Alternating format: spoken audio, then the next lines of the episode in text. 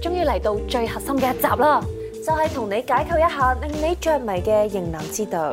對住啲型男，人哋未出招，我哋成班姊妹分分鐘已經俾佢 KO 啦。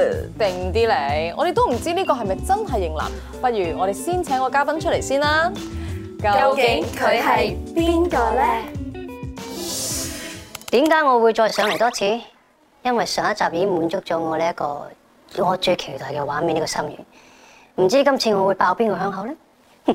又係你啊，韓生！唔歡迎我咩而家？迎啊，拍拍緊手掌咯，見唔見？哇，好落力！再次上嚟爆我大鑊啊嘛！你冇咁多料啦，今次爆第二個好冇？好啦，學生，咁我哋今日咧嘅主題啦，就係型男之道啦。哦，咁我明白點解今日嗌我嚟啦。平時做人咧就謙虛 啲。係冇遇過你講呢討論啫嘛係，咁係你見識過咁多人啊，你覺得咩係型男啊？或者你覺得最型嘅係邊個啊？咁即係喺我心目中嗯，係係想聽你呢個 Ừ. 型除咗男自心己目中除咗自嘅己型男係邊個？誒，其實喺公司真係唔係好多嘅，拳頭但係所有嘅前輩都係嘅，全部都全部我合作過唔。係好多，但係有所有前即係輩。馬神嗰啲啦，馬神大家都認同啦，係咪先？馬神係咪係你同嗰水啲仲咯？有合作你講過，馬明啦，邊個馬我哋都明啦認，同我哋師傅啦，係咪先？全部都好。都係姓馬嘅喎。李翔啦，李翔，李翔。型贏同你先啦。點為之型男呢？我諗呢，日本女仔嘅諗法同香港女仔諗法應該好大分別啊！都係嘅，但無論如何啦，如果佢喺你面前咧，特登要個 show 佢型嘅一面啦，咁其實都可能係充滿機心嘅行為嚟㗎。嗱、而家就當你喺公司咧有幾個覺得都尚算靚仔嘅男同事啦，然後發現佢哋咧周不時都會做一啲舉動喎，你會唔會咧因為咁而覺得佢哋有機心咧？我哋有版嘅，係可以俾分嘅。啊！呢個計分版咧有零一二三啦，爆燈咧就係三分，冇機心咧就係零分。咁呢個時候咧，我又即刻講啲 case 出嚟喎。第一個就係有肌肉，而且喺呢一個無意間咧會捲起嘅衣袖，呢個係咪機心行為咧？不如你首先你舉起捲起個衣袖睇睇，你有冇肌肉先？幾年前台慶我咪舉過一次咯，我係最粗嗰個嚟㗎。係係啊，咁而家貼唔貼到？而家貼唔貼我到嗰？陣時咧，我哋 team 咧係投咗你啦，知唔知點解？因為郭子豪唔係唔唔記得咗邊個話何廣培，佢唔係肌肉，佢係肥，佢一定錯。係啊！郭子豪講啊嘛，係咪啊？記得其咗實邊郭個啊子豪就係呢方面嘅機心者、表表者，即係佢唔係就咁咧，即係好似嘉敏，喂喂你你你攞嚟做示範嗱，你而家今日件衫咪 roll 起咗就嘅，其實唔需要咁做嘅。郭子豪係會着細一個碼，甚至係細兩個碼嘅衫。哦啊等哎陣我哋要評咗分先，卷三就呢你樣呢嘢。個動作先，係我已經自動代入咗郭子豪啦，所以我 即刻退到去嗰邊先。郭子豪， sorry，爆燈即係我平時係着中碼啦，郭子豪係着細碼。佢着童裝啦，係咪？但係不過咧，佢就好蝦碌嘅，因為着得細碼之後咧，咁我哋拍跳躍生命線嘅時候，操兵咧，佢操到個格拉底損咗，因為件衫太緊啦，你明唔明？啊有冇有種 man 嘅感覺啊？你有冇熱血沸唔騰先？係我係 家姐選咗 b i g Man，我係好驚你得罪晒所有人，你以後都冇朋友啊！我 OK 嘅，郭子豪我同佢熟嘅，咁起碼馮影都冇嬲到我先啦，係咪但係呢個着細一個碼比起葉佢三袖，我真係覺得更加有機心。係咯，我葉起三袖咧係我葉起三袖對比係零，但係講到佢呢一個細碼咧就真係爆燈，爆燈啊爆燈！但係咧，佢着晒一個碼呢個唔係重點，啊我想講佢成日咧都一唔使埋位咧，佢就會話冇大隻 一個。先？啊，佢咁樣成嘅日咩？都係咁㗎，佢成日咧會不經意喺你前面行過咧就會係冇大隻。但係我覺得佢唔係嗰啲有機心，佢純粹好 proud of 佢自己，佢一定要，哎呀，我真係好 proud of myself。啊同埋佢又唔同嘅，佢係真心咧為大家帶來歡樂，啊好中意搞笑。佢就算幾型嘅嘢，佢都好似攞出嚟搞笑。你真係唔知當唔當唔當佢有機心好啊！真係。好啦，我哋即刻去到下一個 case 啊，就係咧主動幫你做雜務，即使做唔慣咧都會幫你手喎，例如洗下杯啊、飯後執執台啊咁樣。咦，你唔認同執執台呢啲係有機心行為喎？我唔覺喎，我都唔覺，我覺得如果佢用呢一招數去吸引個異性，我覺得其實佢某程度係咪做咗兵咧？唔係嗰個美德嚟㗎，美德咩？美德啊，即係幫手執嘢啊，幫手即係清理翻好個場地。其實直情係一個即係高尚品格嘅人應該要做嘅嘢啦，仲話人哋有機心。 係嘅，我係覺得做呢啲行為係會更加吸引嘅，即係我覺得細心嘅男人咧係比細心嘅女人係更加吸引，但係做呢啲嘢點會唔得到人哋嘅歡心更加多啊？咁但係你食完嘢執肚正常㗎嘛，但係如果佢係食完嘢，然後咧就，誒我執台先，哎呀係個垃圾抌咗佢咁就機即係心。太刻意嘅時候。係啊啦，即係食台食完飯執台係正常嘅，係係冇嘅係正常。但係如果佢專登話俾人聽，我執緊台啦，抌咗杯嘢飲，飲完先咁就機心啦。哇正！外表冷酷嘅成熟型上司，你睇到啲字喺度口水，你想點啊你？我認我哋分講啲文字嘅啫，冇話又買啲咩冇嘢啊！咁都可以流口水，嘅好冇？係啊，佢講得好正。外表冷酷嘅成熟型上司會關心下屬，喺適當嘅時候講笑，例如喺見客之前同你講下笑，令到你冇咁緊張。呢啲行為都加分嘅。嚇加晒分啦！每一個女仔見到一個男人細心，特別你頭先講呢個 case，點解你流口水就係因為佢平時好 cool 嘅，平時好而佢突然之間出手嘅時候就去幫你，哇，加好多點係分。佢仲要係上司，拍劇咁，係啊，霸道總裁。平時我做過啲角色係咪？係啊係啊係你啱係啊係啊啱係嗰啊套啊嘛。係係係 Dạ, 啊係啊咩係嚟做霸道總裁啊？都有同佢做過嘅，係係都有同佢做過少少啊，啦。有戀愛嘅感覺啊！個角色好啫，個角色好啫。Dạ, 佢本身呢一個 criteria 已經令到人好吸引啦。à, 個人設殺咗啦，係啊，佢有冇機心佢都贏佢咗 package 啦。太靚啦，係啊，唉，即刻係下一個 case 啊如果係咁。討論價值呢個。冇討論價值，有型嘅拎袋姿勢，有意無意間會鬆開個領呔。到我啦，係我唔知咩機唔機心行為啦，但係俾分就俾爆分啦，如果哇，好靈喎！我點解咁講先打？呔嗰啲真係搞唔掂啊，好即正係突然間有個人喺面前打呔，整一整衫袖，係你就你就忍唔住啦。忍唔但係係要要。佢係有意無意鬆開喎。我咪就中意睇恤衫打開咗少少嗰個領啊，然後就啊扯呔嗰一下，我喺我屋企有啲熱，扯一扯開條呔，係啊你有冇其實滴滴啊？無啦啦 Dạ. 滴咩？咁係啊好熱先扯開咪？叉叉唔錯你你唔舒服啊喺度流落嚟，你有冇其實？啊得得，我其實嗰個係白恤衫，因為白恤衫就好重嘅，想想幫佢剩翻乾咯，但係係。千祈唔好臭。即係夏天着住三層恤衫啊嘛，通常男士都會會覺得好辛苦。咩啊？底衫、白恤衫同埋西裝褸咯，佢係好辛苦衫每次。係啊 appreciate 男士如果噴香水嘅話，好正嘅都。係啊，係有。係記住啦，記住啦。記住今日又學咗嘢啦。我去到最後一個 case 啊，就係好細心嘅，會留意到同事嘅同事嘅細微，例如整咗指甲啦、轉咗髮型啦，並給予適當嘅讚賞。我諗通常平時男仔少啲做啊嘛，呢啲呢啲係化妝師同髮型師會會做咯，呢啲所以嘢當佢哋咁樣做嘅時候，咪機心爆棚咯太有機心啊啦！如果咁樣。我諗呢啲其實如果一個有機心嘅人係做唔到嘅，調翻轉係真係一個細心嘅人先做到。反而啊你特登越做係其實唔會有個效果，係真係真係好細小嘅嘢留意到嗰下你先會 touch 到嗰個你睇下 Dạ. 芙蓉哥，認真 roll 機之前咧，真人真事分享啦，咁樣咧就係廣培好細心啊，留意到同事嘅細微之處，見到咧，例如我個妝個誒雙眼皮膠紙要 fix 下咧，咁佢就特登嚟提點我。咁大家覺得咧，真人例子啦，有冇機心？有冇機心？有。有咩機心啊？我得到啲乜嘢啊？我可以吸引力咯。唔係咁機嗱，心所以我就想討論下啦。其實機心呢樣嘢唔係話你你想做呢樣嘢去去令到呢個人愛你噶嘛，即係唔係去到咁大，有時就係有啲好感嘅取悅咯。即係我你頭先就唔係嘅，即係你真係一個善意嘅提醒咁樣。我都見到頭先呢一個咁嘅 situation，但係有時有啲人咧會做好多嘢啊，你覺得呢個男仔好細心啊，無論佢靚唔靚仔啦，佢做咁多好事，我哋頭先所講每一樣加分嘅事，其實佢都係想令到自己變成一個好人啲啫。即係你話好人卡嗰樣嘢，其實每個人都想人哋中意自己多啲㗎。嗯即係呢個機心，我哋又唔係斷定佢一定係差嘅。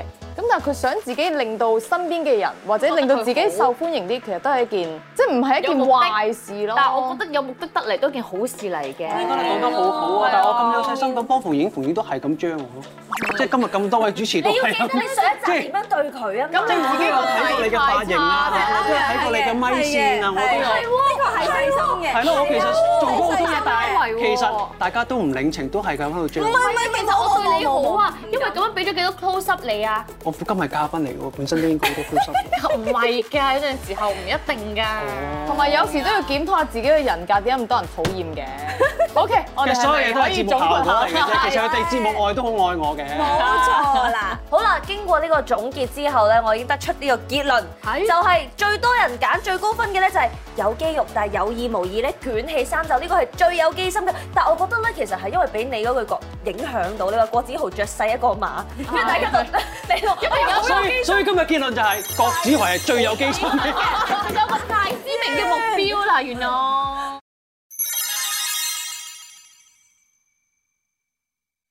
耍盡機心之後咧，究竟你可唔可以做到你想做到嘅嘢，得天下，定還是你會受盡世人所指，最後眾叛親離，成為現實中嘅天擇孤星呢？其實點解我哋會咁樣講呢？因為真係有啲 statement 係有啲咁嘅講法㗎，不如你一齊睇下好咩？個 statement 咧就係咁樣嘅，啲人咧成日都會覺得有機心嘅人咧就係心地唔好，但係其實只要令到周圍嘅人唔覺得乞人憎，又可以氹下人開心，有乜嘢唔好喎？所以咧，你哋覺得佢係有機心而係心地唔好嘅咧，就圓圈；唔係心地唔好嘅咧，就交叉。哦，明白晒。 點解你咁特別舉兩我個咧圈？我點咁喎？因為好我圈我影嘅就係、誒、即係可能我哋拍戲咧，咁可能好多群戲噶嘛，唔知大家知唔知啦嚇？咁之後突然間咧，呢句。我哋都知嘅，我哋係前輩，我哋知嘅，係每個人都知。夠啦嚇，OK。之後咧有啲人可能就會無意中唔小心 NG，咁啊但係拍咗噶啦嘛，咁可能導演就會因為嗰句 NG 咧就會補一個大頭俾佢，因為佢 NG 咗。哦，有嚇可以係咁啦㗎，呢有個咁係深層次嘅咩？你唔知啊？我唔知啊。但係咧冇人知喎。但係嗰下咧，你你 feel 唔到係有問題，以為佢真係好普通嘅 NG 啦，但係其實佢就係因為咁得到一個大頭大頭咯。啊但係嗰個得到大頭嗰樣嘢係導演俾佢噶嘛，即係導演提議噶嘛，唔係佢提議。我所以 NG 咗，不如你俾個大頭我，佢係咪咁先？所以你又唔可以話佢影響咗人，又話即係可能為件事係好嘅，可能佢個大頭係值值得咯，可能佢真係唔小心。冇人知㗎，所以我就會覺得咁樣咯。因為通常群戲嘅話咧，都係一個 Y shot 啊，跟住有部機大頭嘅。呢個你好，你呢個唔呢會個再為咗佢 set 晒啲哦，所以個大所以就頭機就 i 係 n s e r 跟佢一個大頭咁樣咯。但係其他人就係 Y shot 啦，因為係群戲啊嘛。哇！但係佢好不經意㗎，我學到嘢啊！係娛樂圈搶鏡搶煲攻略嚟㗎喎。係咯即係搶咗你都唔知㗎，其實影響呢咗。樣嘢啊！我唔知，我都聽翻嚟㗎咋。你有冇咁樣做過我啊？啊冇啦，我有啦咁嘉文，你有冇遇過啲真係你覺得係壞機心嘅人啊？哇，好多啦！有人嘅地方一定有喎，更何況我哋身處嘅地方，其實無論學校，你其講實無係呢論個地方唔係無論係公司學熱愛這片土地係咪？地球啊，哎呀嗯，即係無論係讀緊書又好啦，或者其實唔好講朋友啦，親戚咧都有好多嘅機心。好有氣啊！我有我知切膚之痛啊！戲咁樣，親戚係啦，其實都有呢個機心嘅存在。我我覺覺得得好其快實，就見到啊，其實。但係嗱朋友你可以避啦，我最最多我同你唔 friend 咯。咁但係親戚你冇得避，有血緣關係啊嘛。我點解咧？譬如舉交叉，我覺得佢唔係心地唔好咧，因為我覺得咧有好多有機心嘅人咧，其實好心軟就係可能譬如佢成長背景唔好，然後個人冇安全感，喺一班人嘅時候佢好想得到大家嘅認同，咁佢會做好多小動作，譬如去幫你啦，譬如去做一啲誒好誇張嘅動作吸引你嘅注意力啦。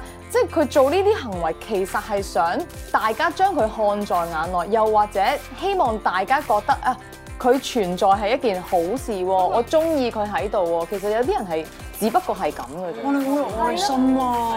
你會站喺人哋嘅角其實度真諗係。有好啊多人都係咁咯噶，。所以我 base 上佢呢個論點咧，我係覺得冇問題嘅，有機心都冇問題啊。因為無論即係個目的啊，或者出發點係點都好啦吓，但係佢做緊嘅係一件即係討人哋歡喜嘅事，都係做件好事啊嘛。即係例如話都係對你好，對你細心，咁其實都要 appreciate 呢個動作本身係善意嘅，係正面嘅冇。錯咁然後你再講話唔係喎，佢本身真係有啲目的，懷住一啲 purpose 先嚟做嘅。咁我覺得其實我哋無論做咩都好，都其實有目的㗎嘛。就算誒、呃例如媽媽對個仔仔講到好無私嘅愛同照顧，其實都有㗎，都係想你好，都係想你健康咁長大。咁唔通咁樣都會話其實誒、呃好好有心機喎，機心喎，你都係想誒、呃即係點啊？佢佢好啦，第時健康啦，然後可以回報翻你，咁樣先嚟照顧佢嘅話，咁唔通都會否定呢一個冇愛咩？今日個話題真係呢個好係一癲個好漫長嘅咧。已經講到媽媽嗰個嗰個價值觀啊！係啊，嗰陣就最憎啲人攞阿媽出嚟講嘅，做乜要攞阿媽出嚟講嘅？好信啊！唔係呢個咪就係例子咯，即係嗱，一講媽媽覺得，哎呀佢講媽媽乜嘢，但係佢頭先都係令到我哋個討論可以行前一步。係咁啦佢佢係咪一個有機心嘅人咧？所以咁樣聽落咧，只要你嘅出發點係正確咧，有啲小機心其實絕對係一件好事嚟㗎。所以唔好遲啦，我哋即刻就去心機研習社。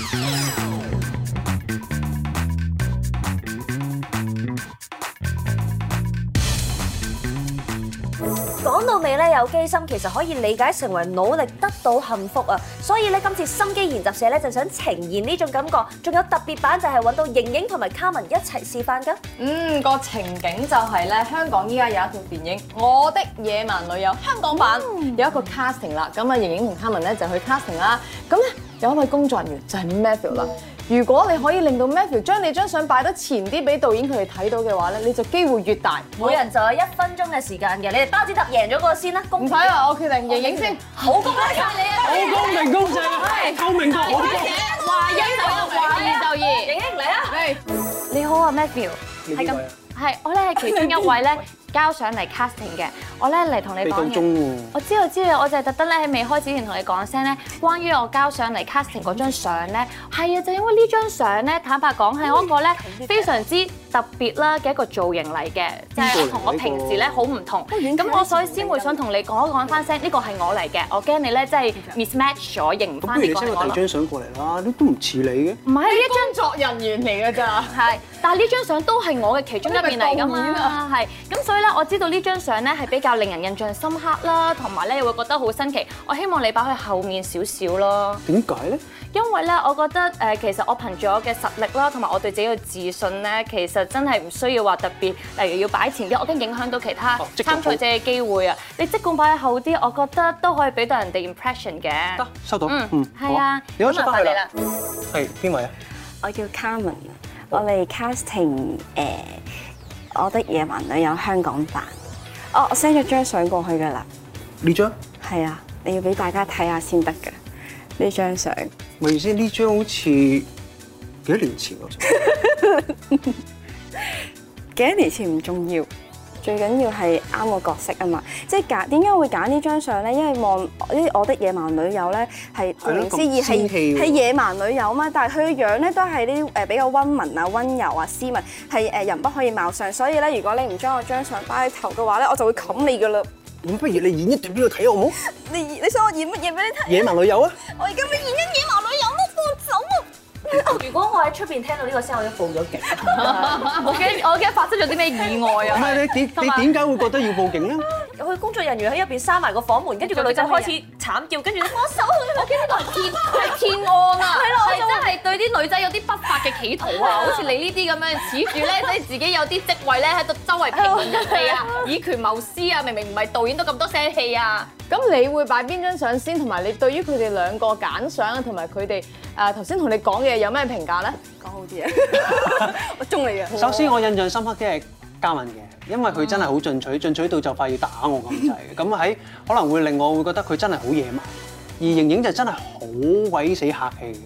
咁可能其實誒、可能唔止佢一個上嚟，咁可能有十個上嚟，其實佢就比較平庸少咁少佢啦。嘅以退為進會唔會令你好都有深刻啲印咧象？深刻咧。啊唔會啊，其實唔會啊，因為反而呢啲可能真係交過手啊、拉拉扯扯有啲肢體動作啊，即係我真係會激心噶嘛，我真係會激心，可能會擺前亦都會擺後，唔知但係呢啲好似哇！咁所以咧講完都唔記得咗。你講緊咩佢啊？ 攞個表格去，即係攞個卡星方俾啲導演或者俾監製嘅時候，佢就會講：啱啱有條八婆，啱啱去搶我 iPad 喎。 exactly 咁好啦，好啦，唔好再評論咁多嘢啦，你俾分 啦，等緊你俾分啊！正比賽啊嘛十分滿分啊，俾兩個俾分啊！今日咧我會俾嘉敏可能係九點五分，哇！盈盈可能係八點五分嘅，都好高分嘅。但我覺得今日咧，我哋即係討論嗰樣嘢係好值得再思考下嘅，即係有機心係咪等於唔好咧？其實有機心可能只不過喺度謀取緊自己嘅幸福啫。今集嘅討論咧好開心，多謝何廣沛。呢個討論空間可以再討論，可以再邀請好我。想上嚟啊！我都冇爆你大鑊噶咯喎，已經。我哋下一集請第二個嘉賓嚟再討論啦吓，再見何廣沛，拜拜。我同卡文出盡心機嘅決鬥，令到我哋嘅心機指數出現明顯變化。究竟最終有冇人可以威脅到阿 Moon 嘅地位呢？